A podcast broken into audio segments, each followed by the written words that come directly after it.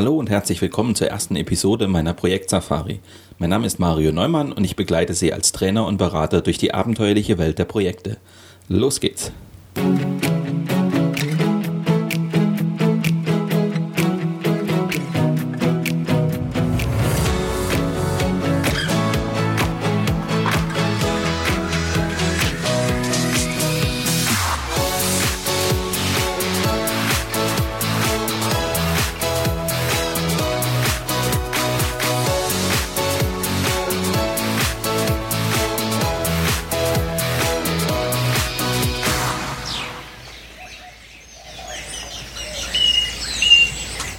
eigentlich Kolumbus, Lindberg und ein Projektmanager gemeinsam?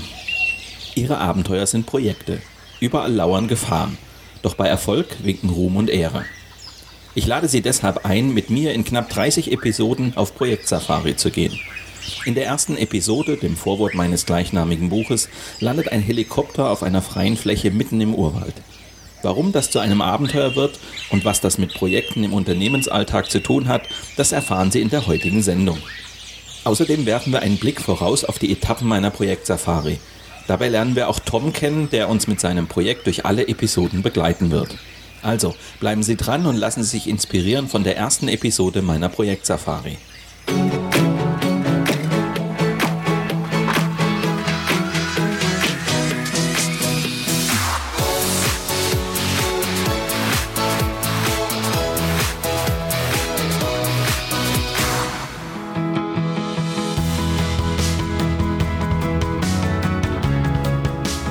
Folge 1.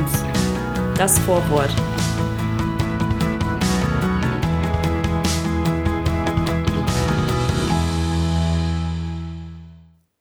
Der Helikopter landet auf einer freien Fläche mitten im Urwald. Eine Gruppe von Menschen wird herausgestoßen. Geblendet vom grellen Sonnenlicht blicken sie sich unsicher um, ohne zu wissen, was sie erwartet. Erst vor wenigen Minuten haben sie das Ziel ihrer Expedition erfahren. Und schon hebt der Helikopter wieder ab und lässt sie im Dschungel zurück. Ihr Abenteuer beginnt. Genauso starten auch viele Projekte. Schnelles Briefing, eine grobe Auswahl von Teammitgliedern und schon geht das Abenteuer los. Manches ist klar, das meiste unklar. Große Überraschungen warten auf die Projektverantwortlichen, mitunter auch Katastrophen. Mein Buch Projekt Safari möchte ein Survival Guide für Projektleiter sein. Anhand von Situationen aus dem Unternehmensalltag zeigt es, wie das Überleben im Projektdschungel gelingen kann. Wenn wir an Abenteuer denken, fallen uns große Helden ein, etwa Indiana Jones, der in halsbrecherische Situationen gerät und immer einen Ausweg findet. Keine Gefahr, die er nicht meistert. Doch als Projektleiter brauchen Sie nicht der große Held zu sein, der sich blindlings ins Abenteuer stürzt. Wichtig sind nur eine sorgfältige Vorbereitung und eine wildnistaugliche Ausrüstung. Das weiß auch der Leiter jener Gruppe, die sich nun plötzlich im Urwald wiederfindet. Anstatt gleich in den Dschungel einzudringen, lässt er seine Leute am Landungsplatz die Zelte aufschlagen. So kann sich das Team erst einmal kennenlernen. Dann sucht der Expeditionsleiter den Funkkontakt zu seinem Auftraggeber, um noch einige wichtige Punkte zu klären. Wer steht eigentlich hinter dem Auftrag? Was genau ist das Ziel? Worauf kommt es an? Diese und einige andere Fragen sind wegen des überhasteten Abflugs deutlich zu kurz gekommen. Nun informiert der Expeditionsleiter seine Leute über das Gespräch. Gemeinsam mit ihnen erarbeitet er einen Plan, sondiert die größten Risiken, bespricht Notfallpläne und vereinbart Regeln, die für die Zeit der Expedition gelten. Erst dann bricht die Gruppe auf. Trotz all dieser Vorbereitungen bleibt es eine Reise ins Ungewisse. Auf Schritt und Tritt lauern Gefahren, denen das Projektteam nicht immer ausweichen kann. Immer wieder ist eine pragmatische Lösung, manchmal auch geschicktes Improvisieren notwendig. Ein bisschen Indiana Jones hilft da schon. Dieses Buch lädt Sie ein, an einer Projektsafari in sieben Etappen teilzunehmen. Es möchte Ihnen das Rüstzeug geben, um die zahlreichen Abenteuer, die einem Projektleiter begegnen, erfolgreich zu bestehen. Das Buch enthält zahlreiche Tipps, berichtet von den Erlebnissen anderer Projektleiter und gibt Ihnen einfache Modelle und wirksame Werkzeuge an die Hand, mit denen Sie Ihr eigenes Projektabenteuer erfolgreich managen können. Die erste Etappe leitet uns von der Idee zum konkreten Projektauftrag. Es geht darum, das vom Auftraggeber oft leichthin vergebene Projekt zu konkretisieren und erste absehbare Klippen zu umschiffen. Trotz Termindruck nehmen wir uns in der zweiten Etappe die Zeit, das Vorhaben solide vorzubereiten. Wir beginnen mit der Projektplanung, optimieren diese Planung, denken über Risiken nach und entscheiden darüber, welche Werkzeuge wir mit auf die Reise nehmen. Bei der dritten Etappe stehen wir unmittelbar vor dem Aufbruch. Der Projektleiter befasst sich intensiv mit seinem Team, bereitet das Kickoff-Meeting vor und sorgt für eine funktionsfähige Projektorganisation. In der vierten Etappe widmen wir uns dem Projektumfeld. Wer steht wie zum Projekt? Wir identifizieren Skeptiker und Quertreiber, um Widerstände gegen das Projekt rechtzeitig zu erkennen. In dieser Etappe geht es um die Akzeptanz, aber auch darum, uns als Projektleiter ausreichend Macht und Einfluss zu sichern, um die Projektinteressen durchsetzen zu können. Die fünfte Etappe ist die Frühphase der Umsetzung. Das Team ist aufgebrochen und soll nun Höchstleistungen erbringen. Damit das gelingt, kommt es vor allem auf das Führungsgeschick des Projektleiters an. Unerwartete Ereignisse stürzen das Projekt in die Krise. In der sechsten Etappe sehen wir uns mit eskalierenden Konflikten, Saboteuren und insolventen Lieferanten konfrontiert. Jetzt kommt es darauf an, das Projekt in der Ausnahmesituation der Krise zu managen und wieder auf Kurs zu bringen. Mit der siebten Etappe befinden wir uns auf der Zielgeraden. Hier gilt es, die Abnahme zu sichern und das Projekt angemessen abzuschließen. Noch einmal trifft sich das Projektteam, um die gemeinsamen Erfolge und Misserfolge Revue passieren und das Projekt würdig ausklingen zu lassen. Künftige Projekte sollen von diesen Erfahrungen profitieren, aus Fehlern lernen und Erfolge wiederholen. Durch alle sieben Etappen der Projektsafari wird uns Tom begleiten. Wir lernen ihn gleich in der ersten Etappe kennen. Der 35-jährige Diplomingenieur sammelte schon während seines Informatikstudiums an einer dualen Hochschule Praxiserfahrung im IT-Bereich eines namhaften Elektrogeräteherstellers. Als junger Mitarbeiter verantwortete er dann maßgeblich die Einführung einer innovativen Produktionssteuerung und verschaffte sich damit großes Ansehen in der Firma. Seither übernimmt er regelmäßig die operative Leitung von IT-Projekten. Nun wurde Tom ein besonders anspruchsvolles Projekt übertragen. Die Einführung einer Vertriebssoftware. Der Auftrag kommt von der Geschäftsführung selbst. Für das Familienunternehmen mit weltweit rund 6000 Mitarbeitern hat das Projekt eine große strategische Bedeutung. In einem Tagebuch, das uns durch alle Etappen begleiten wird, notiert Tom einen Teil seiner Erlebnisse und lässt uns an seinen Schlussfolgerungen teilhaben.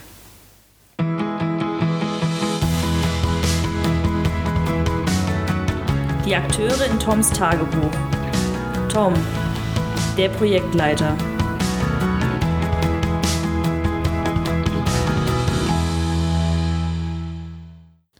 Der 35-jährige Diplomingenieur heißt eigentlich Thomas, wird aber von seinen Kollegen in der Firma nur Tom gerufen. Er hat ein Informatikstudium an der Dualen Hochschule abgeschlossen. Dadurch konnte Tom schon während des Studiums regelmäßig Praxiserfahrung im IT-Bereich des Unternehmens sammeln.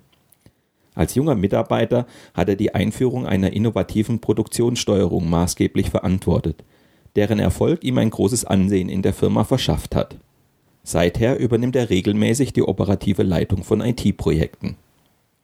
Tom ist weder Teamleiter noch Projektleiter im Sinne einer fest definierten Rolle innerhalb der IT-Abteilung. Dennoch ist er es, der in Teams häufig den Vorsitz führt. Tom zeichnet sich durch einen ausgeprägten Sinn für Aufgaben und Ziele aus. Er koordiniert immer wieder die Arbeiten, achtet auf deren Erledigung und setzt die notwendigen Prioritäten. Er hat gute Delegationsfähigkeiten, er neigt jedoch dazu, auch persönliche Aufgaben an andere zu delegieren. Tom ist aber kein ungewöhnlich kreativer Denker. Selten stammt eine der guten Ideen von ihm. Viel auffälliger an ihm ist das, was man früher Charakter nannte. Er besitzt ein gewisses Charisma, das man sich aber einfacher als Autorität vorstellen kann. Er ist dominant, aber auf lockere und nicht herausfordernde Art. Er will nicht beherrschen. Von seinem Naturell her vertraut er anderen Menschen, es sei denn, dass man ihnen offensichtlich nicht trauen kann. Tom hat ein Auge für die individuellen Talente seiner Kollegen und weiß ihre Stärken zu nutzen. Er fokussiert die Leute auf das, was sie am besten können. Und er setzt sie hauptsächlich dort ein, wo sie am besten sind. Er vertraut seinen Teammitgliedern und weiß, dass man das gesamte Potenzial des Teams so effektiv wie möglich nutzen muss. Das heißt, er ist es, der die Rolle und die Arbeitslast der anderen festsetzt, Lücken erkennt und Maßnahmen ergreift, sie zu füllen. Hans Joachim, der Projektsponsor.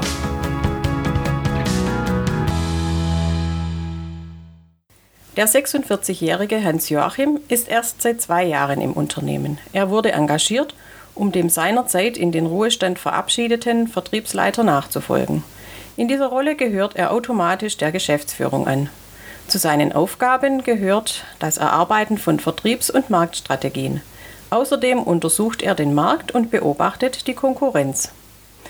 Um den Verkauf von Firmenprodukten zu steigern, plant er regelmäßig geeignete Aktionen und er bestimmt die Preis- und Kostenpolitik. Er muss die Wünsche der Kunden genau kennen und arbeitet aus diesem Grund an der Entwicklung neuer Produkte mit. Zu seinen Tätigkeiten gehört auch die Planung der Produkteinführung und die Veranlassung entsprechender Marketingstrategien. Hans-Joachim ist ein dominanter Typ und steckt voll unruhiger Energie. Er ist entscheidungsstark, durchsetzungsfähig sowie risikobereit.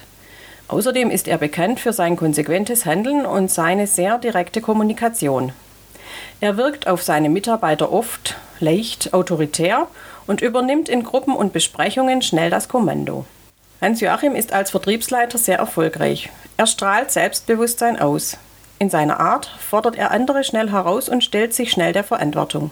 Bestätigung findet er nur in Ergebnissen. Eberhard, der Auftraggeber.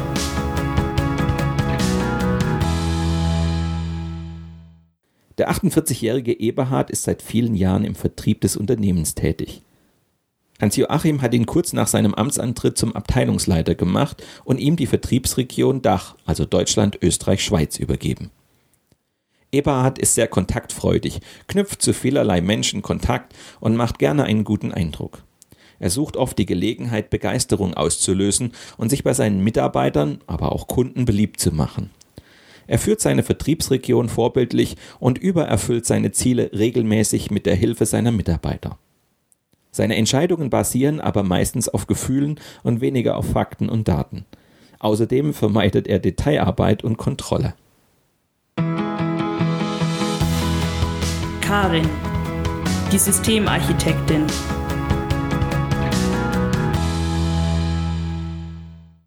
Die 32-jährige Karin ist eigentlich promovierte Archäologin, musste aber mangels Perspektive schon frühzeitig eine Umschulung zur Softwareentwicklerin machen und fand im IT-Bereich des Unternehmens eine entsprechende Anstellung. Hier entdeckte sie ihre Liebe zur IT und arbeitete sich schnell zur Softwarearchitektin voran. Sie hat die innovative Produktionssteuerung maßgeblich mitentwickelt, was ihr den Titel einer Systemarchitektin eingebracht hat. Als Systemarchitektin kommt ihr in den IT-Projekten die zentrale Rolle für Systementwurf und Spezifikation zu. Sie entwirft auf Basis der Gesamtsystemspezifikation die Systemarchitektur. Karin ist praktisch veranlagt. Sie gilt als praktische Organisatorin. Sie arbeitet effizient, systematisch und methodisch. Sie ist es, die Entscheidungen und Strategien in die Tat umsetzt, indem sie sie in handliche Arbeitspakete zerlegt, die von den Teammitgliedern bearbeitet werden können. Ihr liegt das Machbare am Herzen und ihr Hauptbeitrag ist es, die Pläne des Teams in eine umsetzbare Form zu überführen. Sie stellt in Projekten die Ziele heraus und verfolgt sie logisch konsequent.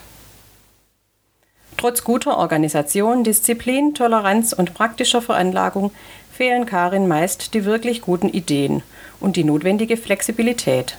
Aus diesem Grund liegen ihre Ergebnisse meist nicht über dem Durchschnitt. Karin ist Tom in vielem sehr ähnlich. Sie ist charakterstark und genauso diszipliniert wie Tom. Sie arbeitet hart und neigt dazu, in erster Linie die richtigen Vorgehensweisen bei ihrer Arbeit zu finden und Eigeninteressen hintanzustellen. Sie reagiert überempfindlich, wenn das Projekt schlecht gemacht wird oder von anderen Kritik kommt. Sie ist für ihre Aufrichtigkeit, Integrität und ihr Vertrauen in die Kollegen bekannt. Man kann sie nicht so leicht bremsen oder entmutigen.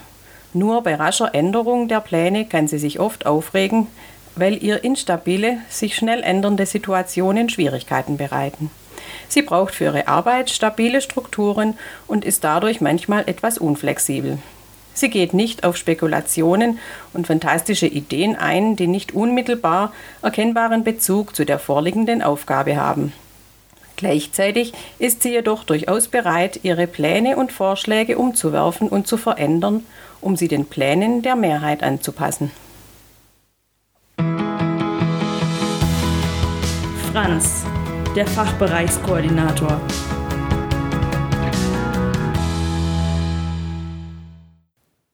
Der 52-jährige Franz ist ein erfahrener Teamleiter aus dem Vertrieb. Er wurde in das Projekt berufen, weil er den Vertrieb des Unternehmens wie seine Westentasche kennt. Und im Gegensatz zu den anderen Teamleitern aus dem Vertrieb hält er das anstehende Projekt nicht von vornherein für einen Rohrkrepierer. Er soll die notwendigen Mitwirkungen des Vertriebs im Projekt koordinieren. Franz steckt im Hinblick auf das Projekt voll unruhiger Energie. Er geht auf die Leute zu, ist emotional impulsiv und ungeduldig, manchmal auch leicht reizbar und gibt schnell auf, wenn er nicht weiterkommt. Er provoziert gerne und hat den Ruf, für Unbehagen in Teams zu sorgen. Das führt nicht selten zu Auseinandersetzungen, aber die sind schnell vorbei und er hegt weder Groll noch ist er nachtragend. Bisweilen neigt Franz zu Verfolgungswahn, fühlt sich schnell übergangen und sieht sich immer gleich als Opfer einer drohenden Verschwörung. Seine Vorgesetzten schätzen an ihm, dass er in der Lage ist, den Anstrengungen von Teams Gestalt zu geben. Er setzt Projekte kurzerhand in die Tat um. Dabei leistet er oft Erstaunliches. Er hat den Antrieb und Mut, der notwendig ist, um Probleme zu überwinden. Franz will Aktionen, und zwar sofort. Franz ist sehr ehrgeizig, intolerant gegenüber Weichheit, mangelnder Präzision und unklarem Denken. Viele Vertriebsmitarbeiter beschreiben ihn als arrogant. Seine eigenen Mitarbeiter im Team laufen regelmäßig Gefahr, von ihm überrollt zu werden. Die Ergebnisse geben ihm aber recht, denn er bringt wirklich viel zustande. Bettina, die Projektassistentin.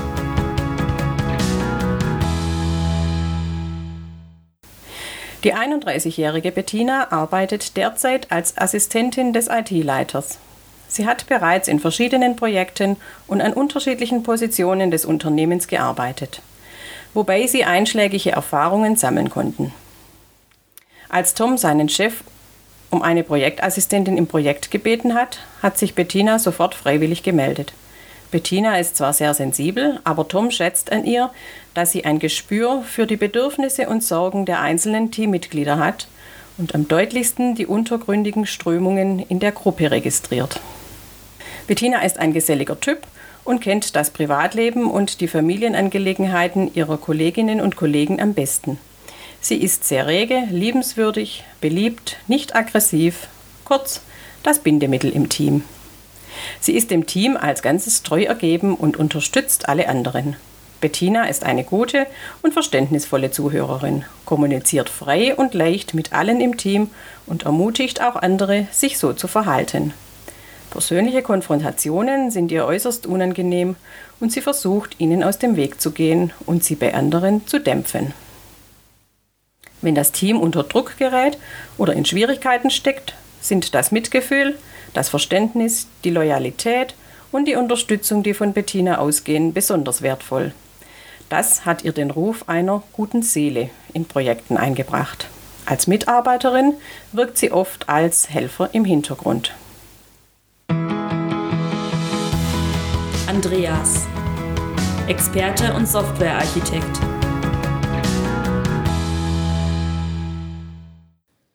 Der 30-jährige Andreas ist der Verantwortliche für den Entwurf und die Entwicklung aller Softwaremodule des Systems. Er ist ausgewiesener Experte der Standardsoftware, die im Vertrieb eingeführt werden soll. Andreas steckt voller Ungeduld. Lange genug hat er für die Einführung dieser Software gekämpft. Mit seiner forschen Art ist er in den vergangenen Projekten häufig angeeckt und hat für teilweise heftige Auseinandersetzungen gesorgt. Tom schätzt Andreas aber für seine Macherqualitäten. Andreas hat schon so manche lahme Truppe wieder auf Vordermann gebracht. Andererseits hat Tom aber auch schon erlebt, dass Andreas zu einem Störfaktor in einem gut funktionierenden Team werden kann. Andreas sucht immer nach einer Struktur in Diskussionen, versucht Ideen und Ziele zu bündeln und praktische Überlegungen zu einem einzigen realisierbaren Projekt zu schmieden, das er dann zur Entscheidung und Durchführung vorantreibt. Matthias, der Experte für das Vertriebscontrolling. Der 39-jährige Matthias arbeitet schon seit vielen Jahren im Unternehmen und ist für das Vertriebscontrolling verantwortlich. Seine Aufgabe ist es, das Erreichen des geplanten Betriebsergebnisses abzusichern und gleichzeitig Frühindikatoren für zukünftige Vertriebsprobleme und Umsatzeinbrüche zu liefern. Daher ist das Vertriebscontrolling ein wichtiges Element bei allen Effizienzsteigerungsvorhaben, nicht zuletzt der Grund, warum Matthias als Experte in das bevorstehende Projekt abgeordnet wurde. Matthias hat sich im Unternehmen schnell den Spitznamen Professor eingefangen. Von seiner Art her ist er ernsthaft und nicht sehr anregend. Sein Beitrag besteht eher in detaillierter und leidenschaftlicher Analyse als in kreativen Ideen. Er ist bekannt dafür, dass er Ideen und Vorschläge gerne auf ihre Machbarkeit und ihren praktischen Nutzen untersucht. Wenn er auch nicht für originelle Vorschläge bekannt ist, so hat er in der Vergangenheit doch erfolgreich verhindert, dass sich der Vertrieb auf fehlgeleitete Projekte einlässt. Obwohl Matthias vom Wesen her eher kritisch als kreativ ist, kritisiert er nicht um der Kritik willen, sondern nur, wenn er einen Fehler im Plan oder in der Argumentation entdeckt. Merkwürdigerweise ist er im ganzen Team am wenigsten motiviert.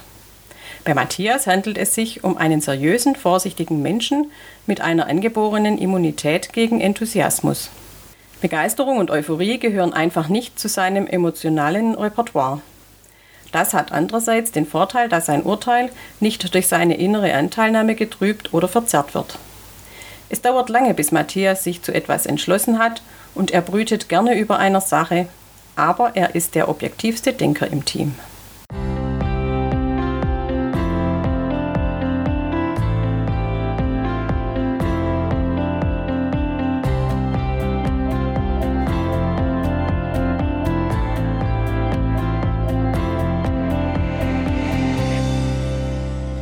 Weitere Informationen zu mir und meiner vielfältigen Arbeit als Trainer und Berater finden Sie auf meiner Internetseite unter www.projektsafari.de. Und wenn Sie Anregungen oder Fragen haben oder einfach nur mit mir ins Gespräch kommen wollen, dann rufen Sie mich an oder schicken Sie mir eine E-Mail. Die Kontaktdaten finden Sie auf meiner Internetseite. In der kommenden Sendung steigen wir ein in die erste Etappe der Projektsafari.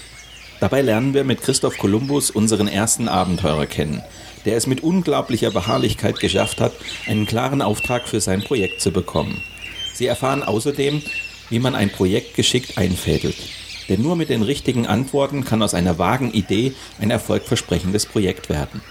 Mit diesem Ausblick endet die erste Episode meiner Projektsafari.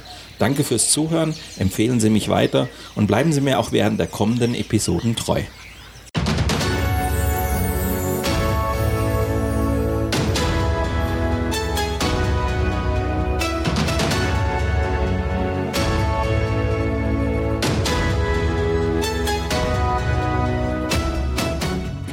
Projektsafari gibt es immer dann, wenn Sie wollen. Zum Frühstück, im Auto auf dem Weg zur Arbeit oder abends auf der Couch. Nur zum Einschlafen ist die Projektsafari nicht zu empfehlen. Viel zu informativ. Wenn Sie das alles noch einmal in Ruhe nachlesen möchten, dann empfehlen wir Ihnen das gleichnamige Buch aus dem Campus Verlag. Weitere Folgen dieses Hörbuchs finden Sie in unserem Blog unter projektsafari.de, bei iTunes oder in einigen anderen Podcast-Plattformen. Und neue Episoden gibt es jeden Freitag.